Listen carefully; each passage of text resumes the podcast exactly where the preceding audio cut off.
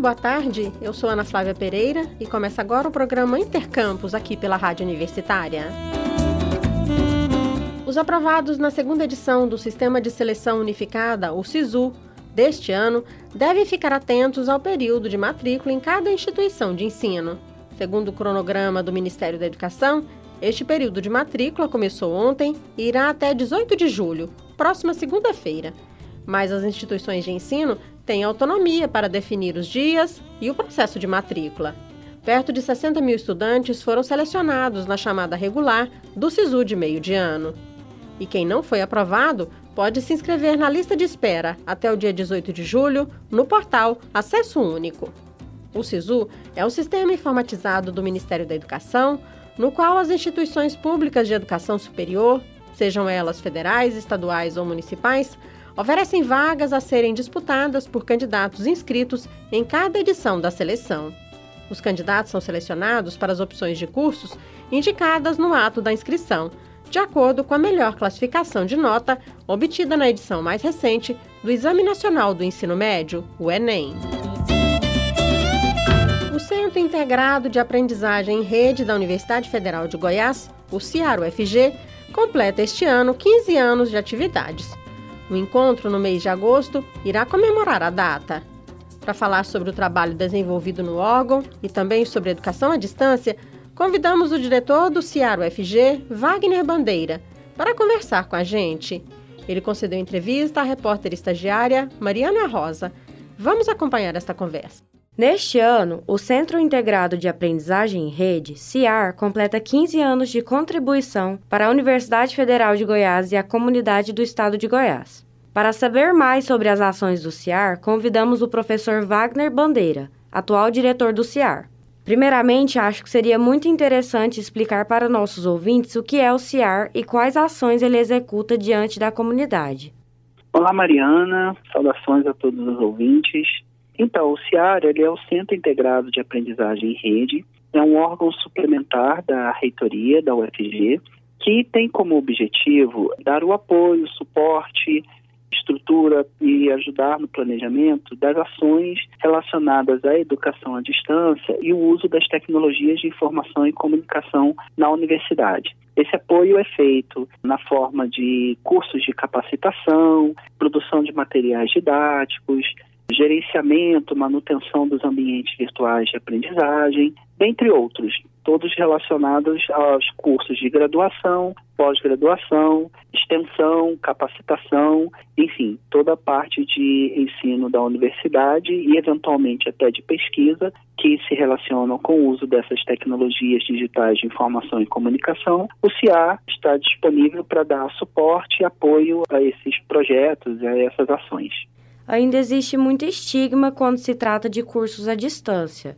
As pessoas costumam questionar a qualidade e o fato de não ser presencial. Qual deve ser o posicionamento diante dessas questões? De fato, existem muitos desses estigmas e alguns até têm algum fundamento. Na verdade, a educação à distância hoje ela já avançou bastante. Apesar de encontrarmos em vários exemplares de mau uso das tecnologias digitais da informação e comunicação no processo ensino-aprendizagem à distância, aqui na UFG nós trabalhamos com metodologias muito adequadas, já reconhecidas nacionalmente e internacionalmente, de modo que a qualidade na formação dos cursos na modalidade EAD hoje já são equivalentes e até em alguns casos superiores a cursos presenciais. De fato, isso depende muito da característica do curso. Nem todo curso, nem toda formação vai ter sucesso uh, na modalidade à distância em função das especificidades, das necessidades de ações presenciais.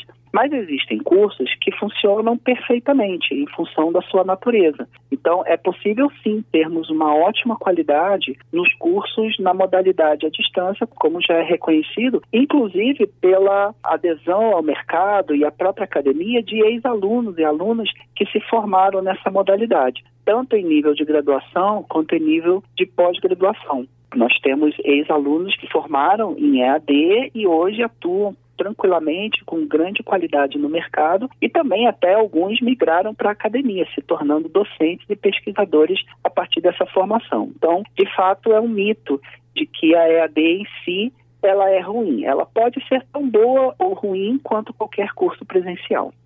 Como é possível ter acesso aos cursos ofertados pelo CIAR? Na verdade, o CIAR ele oferta poucos cursos. O CIAR ele oferta mais os cursos de capacitação para aquelas pessoas que vão atuar na EAD. Normalmente, a maior parte docente. Mas a universidade oferece diversos cursos nos diversos níveis de graduação, pós-graduação, e o CIAR ele tem, dentre as suas características de apoio, ajudar na divulgação desses cursos. A comunidade ela pode ter acesso a, a, essas informações, o jeito mais fácil é pelo nosso site www www.ciar.ufg.br e lá a gente está sempre atualizando o lançamento de novos cursos, a oferta desses cursos, os dados para poder conseguir acessá-los e, logicamente, a gente vai redirecioná-los às unidades que vão oferecer esses cursos. Então, o usuário também pode acessar diretamente as unidades, mas pelo site do CIAR ele vai ter uma visão um pouco mais panorâmica dessas ofertas. Ainda neste ano, o CIAR vai realizar um evento sobre educação à distância. Como será esse evento? Esse evento ele está previsto para acontecer nos dias 23 e 24 de agosto e ele tem como tema trajetórias e perspectivas da EAD na UFG. A ideia do evento é fazer uma discussão a partir de uma análise da nossa história, de como a EAD surgiu na UFG e como ela foi trabalhada, trazer alguns cases de sucesso dessa implementação da EAD e propor perspectivas, qual é o futuro da EAD, que caminho nós podemos tomar futuramente. Nós teremos participação também de instituições parceiras que também trabalharam junto conosco e construíram essa história da EAD em Goiás.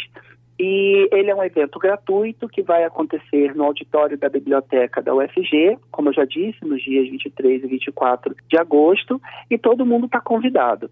A gente ainda não tem o endereço da inscrição, mas as informações sobre a forma de inscrição para o evento, em breve, a princípio, a partir da semana que vem, já vai estar disponível no nosso site, aquele que eu já falei, www.ciar.ufg.br. Muito obrigada pela participação, professor. Imagina, eu que agradeço o convite e convido a toda a comunidade a não só participar do nosso evento, como a visitar o nosso site e a conhecer o trabalho da EAD da universidade. Nós conversamos com Wagner Bandeira, professor e atual diretor do Centro Integrado de Aprendizagem em Rede da Universidade Federal de Goiás. Mariana Rosa, repórter estagiária para a Rádio Universitária. Você está ouvindo Intercampus.